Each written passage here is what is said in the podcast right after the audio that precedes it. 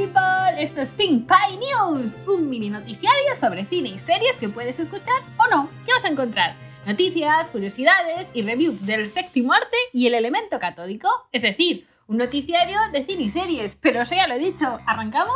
Vamos a hablar de la noticia de la semana, que va para el universo de Walking Dead. A ver cómo lo hago. Tengo dos noticias, una mala y una buena. La mala primero, The Walking Dead llega a su fin ¡Oh! No es una sorpresa. Ya lo sabíamos, la ficción zombie tenía los días contados. ¿Por qué? Pero hay un lado feliz y es que The Walking Dead añade 6 episodios a la décima temporada. Es decir, en 2021 tendremos 30 episodios de espectáculo zombie. Y a este festival de vísceras y caminantes se une una nueva superviviente, Lynn Collins, que dará vida a Lee, Sé lo que estás pensando. ¿Quién es Lee? ¿Cuándo aparece Lee? ¿Por qué no paro de decir Lee? Ya te lo cuento. ¿Cuándo aparece Lee? Lee aparecerá por primera vez en el episodio Find Me, o sea, Encuéntrame, que pertenece a la temporada 10 y al número 18, es decir, capítulo 18 de la temporada 10, y que está programado para el 7 de marzo de 2021. ¿Lo has apuntado? Perfecto. Ahora solo te falta saber quién es Lee. Pues es el nexo a través del cual Dari nos contará cómo fue uno de los acontecimientos que vivió en la época en la que el grupo se dividió tras dar a Rick por desaparecido. ¿Pero qué contexto se sitúa esto? En la temporada 10, Daryl y Carol vivirán una aventura que les conducirá hacia una cabaña. Y allí el arquero rememorará sus vivencias. ¡Ay, qué poético me ha quedado! Vale, ahora vamos con la siguiente sección lo que viene. Lo que viene es The Boys, Season 3, 3, 3. Bueno, la temporada 3 de The Boys. Y es que solo hay algo que espere más que el reencuentro de Friends. Y sí, es la tercera temporada de The Boys. Es que es camerra, irreverente, brutalmente divertida, llena de sátira y hemoglobina. The Boys es la serie definitiva sobre superhéroes de Amazon Prime Video. O sea, es que explotan cabezas, tienen asesinos, toneladas de sangre en escena y he dicho ya que explotan cabezas, la serie es adictiva hasta niveles insanos. Y según confirma su creador, Eric Cry, Krisky, creo que se dice Krisky, tendrá una tercera temporada que es una fucking locura. La temporada 3 va a ser una fucking locura. Lo que más me preocupaba de la Season 3 es que escribirlas ha vuelto muy divertido y alegre. Son las palabras con las que Eric ha explicado cómo ha vivido el proceso de escribir los nuevos episodios inspirador. Pasamos al debate de la semana. ¿Qué Chris prefieres? Hay que aclarar antes de nada que sí que elegir entre Marvel y DC Comic, elijo DC Comic. Y además, ante la pregunta de Kirk o Picard, siempre elijo Kirk. Quizá por todo ello, me he propuesto subirle la moral a Chris Pine, alias Capitán Kirk, alias Steve Trevor. Recordemos que existe un debate sobre qué Chris es el favorito del público en el universo de cómics un ranking liderado por Chris Hemsworth, Chris Evans y Chris Pratt, y en el que, según Pine, él no tiene el apoyo necesario para sentirse dignificado. No lo digo yo, lo dice él. Y con estas palabras, me siento como el menos favorito de los Chris. Así que voy a tomar todo el apoyo que pueda. Esos malditos Chris. Tío, o me cambio el nombre o doy un paso adelante. Ha sentenciado Chris Pine para Steve. Crazy. A mí me ha dado pena el chaval, así que desde aquí le doy mi apoyo. Que quede claro, el mejor Chris es Pine. Porque solo él puede pilotar la Enterprise. ¿Necesitas más motivos? Me da igual. Si tienes una opinión, puedes dejar un bonito comentario.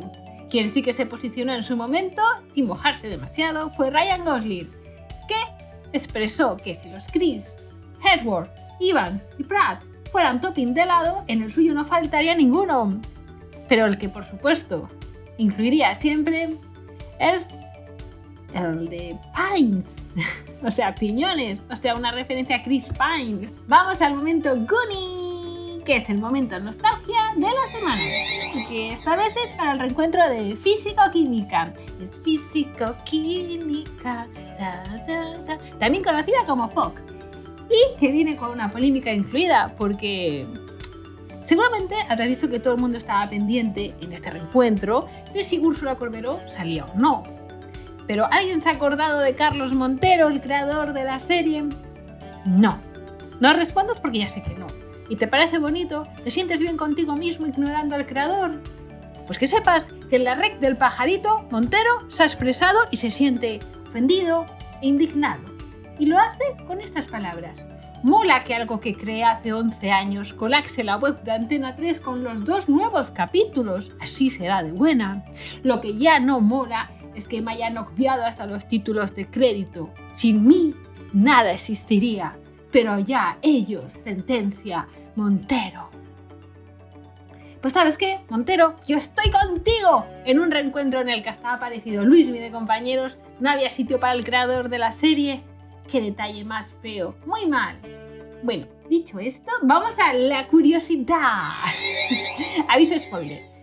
Esta semana la curiosidad es la mayor chorrada del mundo, pero te va a explotar la cabeza cuando descubras que Friends y Park and Recreation son series que comparten universo y la prueba de ello es que Rachel Green y Ben Wyatt fueron novios. ¿No me crees? Vale, pues revisa el episodio 9 de la temporada 7 de Friends y flipa. Y ahora toca el huequito destinado a la imagen. Y juntas al adorable come huevos de Grogu, Grogu, me gusta decir Grogu, ¿vale? También conocido como Baby Yoda, con el salvaje Robert Rodríguez, tienes la estampa más surrealista y tierna de toda la galaxia. Así que esta semana ellos son mi imagen favorita del loco mundo de las redes sociales. ¡Ay, qué bonito!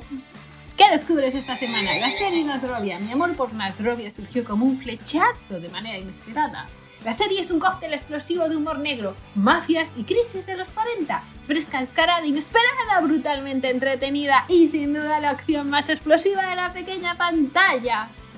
El toque de gracia de este cóctel explosivo lo pone Leonor Bosley, una inspirada flipback perdida en un universo de mafias, blinis y crisis existenciales.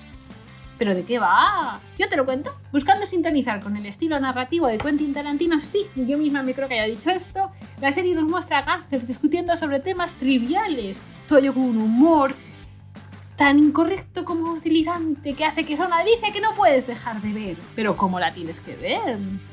Pues como los rusos beben el vodka de un solo trago. Sí, porque Nasrovia es un chute de adrenalina y humor que se asimila mejor si lo consumes del tirón. Mira, me ha salido un pareado, todo más rimado y no era intencionado. Y ahora llega el momento de adivinar la película. Vale, aquí es cuando yo te pongo el sonido de una película y tú adivinas cuál por medio de una pista que te doy. Pero en el momento de grabar este audio no sé qué película te voy a poner, así que no te doy pista. Lo que sí te digo es que la solución aparecerá en el próximo podcast. Bazinga. Habréis oído que pronto habrá una gran ofensiva. Bien, nosotros partiremos antes. Saltaremos sobre Francia vestidos de civiles. Y una vez en territorio enemigo, abriéndonos camino como una guerrilla, tendremos que hacer una cosa, ni una más. Matar nazis.